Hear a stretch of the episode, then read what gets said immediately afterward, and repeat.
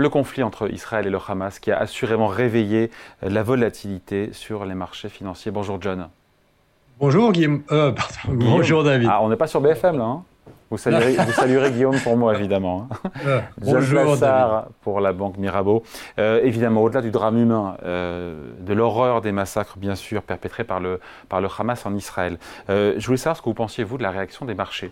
on a commenté hier le pétrole, pas eu vraiment de gros emballements, autour de 88 dollars pour le Brent, mais sur les taux souverains, ça a beaucoup bougé, ça a monté, et après ça a rebaissé. Hier, on a perdu 20 points, 20 points de base sur euh, les bonds, euh, les bonds du Trésor euh, américain à 10 ans. 20 points de base, c'est beaucoup sur une seule séance.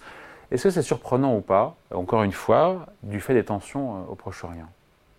Bah écoutez, David, vous avez raison de, de, de mettre le, le, doigt sur ce point-là, parce que pour les marchés, c'est évident que c'est l'évolution des rendements qui a dicté dernièrement l'évolution des bourses. Hein. On a vu que avec la, la, hausse des rendements des tréjuries et notamment du, du 10 ans américain, on avait vu les valeurs de, de croissance et notamment les valeurs technologiques aux États-Unis qui s'étaient effondrées. Alors, est-ce que ça m'a étonné? Alors, euh, très sincèrement, je vous dirais non. Pourquoi? Euh, Pas par mais euh, je vous dirais non parce que au regard euh, de l'histoire, une nouvelle fois, vous savez qu'on parle beaucoup, David dit d'histoire dans votre émission, bien au regard euh, de l'histoire, on voit souvent que lorsqu'il y a un conflit euh, armé, eh bien on a, alors ne me demandez pas si c'est juste ou pas, mais on a une hausse euh, des indices et on a une baisse des rendements obligataires. Pourquoi? Alors, il y a plusieurs raisons. La première, c'est que, évidemment, euh, lorsque on est dans une situation avec une forte volatilité et euh, une guerre, eh bien, les investisseurs, naturellement, entre guillemets, eh bien, vont vers des valeurs refuges. Valeurs refuges, c'est quoi? C'est le franc suisse, c'est le dollar et c'est les obligations euh, américaines normalement, notamment, pardon. Donc, si vous avez les, le prix des obligations qui monte, vous avez le prix des rendements qui baisse. Et donc, euh, ici, c'est assez naturel. Mais je dirais une chose, David, qui est très importante ici, c'est que si vous vous référez une nouvelle fois à l'histoire sur l'évolution des rendements, c'est pas toujours exact.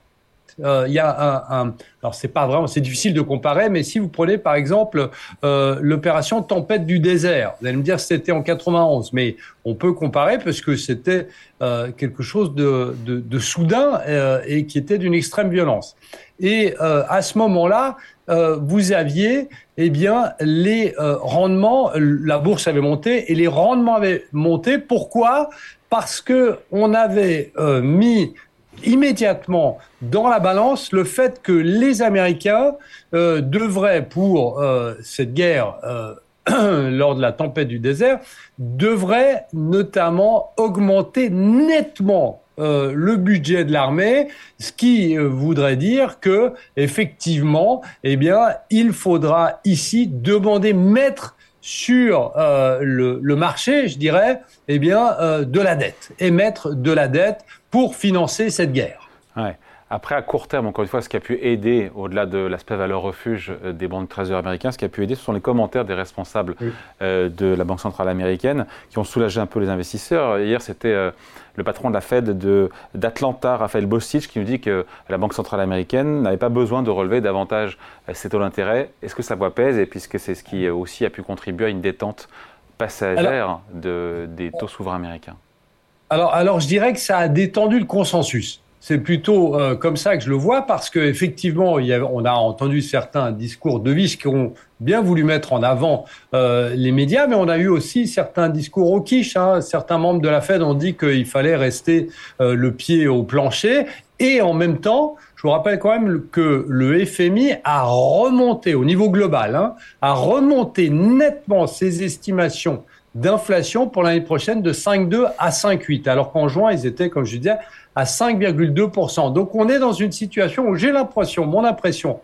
qu'il euh, y a ce drame euh, qui se passe en, en, Israël, mais il y a aussi ici une certaine complaisance du consensus qui revient, alors que je vous rappelle quand même, et on en a parlé assez de fois dans l'émission David, que euh, le président de la Fed, puisque c'est quand même lui qui a le dernier mot, Jérôme Powell, a toujours eu pour l'instant un discours au quiche.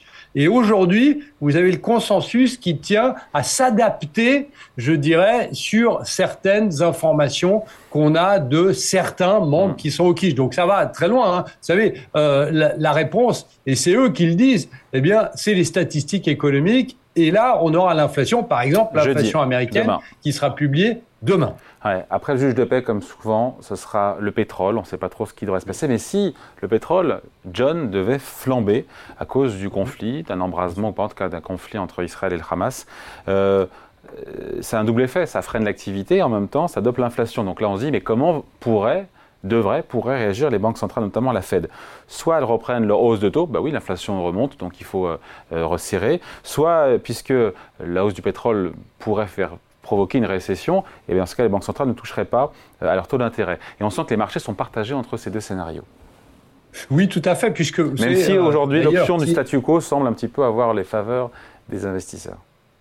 Oui, et surtout euh, un rapport, comme à chaque fois, assez explosif de la part de Goldman Sachs en début de semaine, euh, en disant que le prix du baril pourrait aller jusqu'à 150 s'il y avait des, bombard des, bombard des bombardements, je vais y arriver, des bombardements ciblés sur certaines, euh, sur certaines euh, euh, parties de, de l'Iran. Donc évidemment, si on est à 150, ben, je dirais que si on était à 150 ou même, imaginons qu'on soit au-delà de 100, je pense, moi, de mon côté, que c'est plutôt la décroissance économique qui prendrait le dessus plus que l'inflation. Alors l'inflation, évidemment, serait là, mais on a vu dans les derniers chiffres en Europe, je vous rappelle quand même qu'il y a certains pays, et, et non des moindres, dont l'Allemagne, qui sont déjà en récession en Europe, et les États-Unis, qu'on le veuille ou non, qui vont commencer à connaître une décroissance en fin d'année, bien, je pense que ça impacterait plus la croissance. Et dans euh, ce scénario où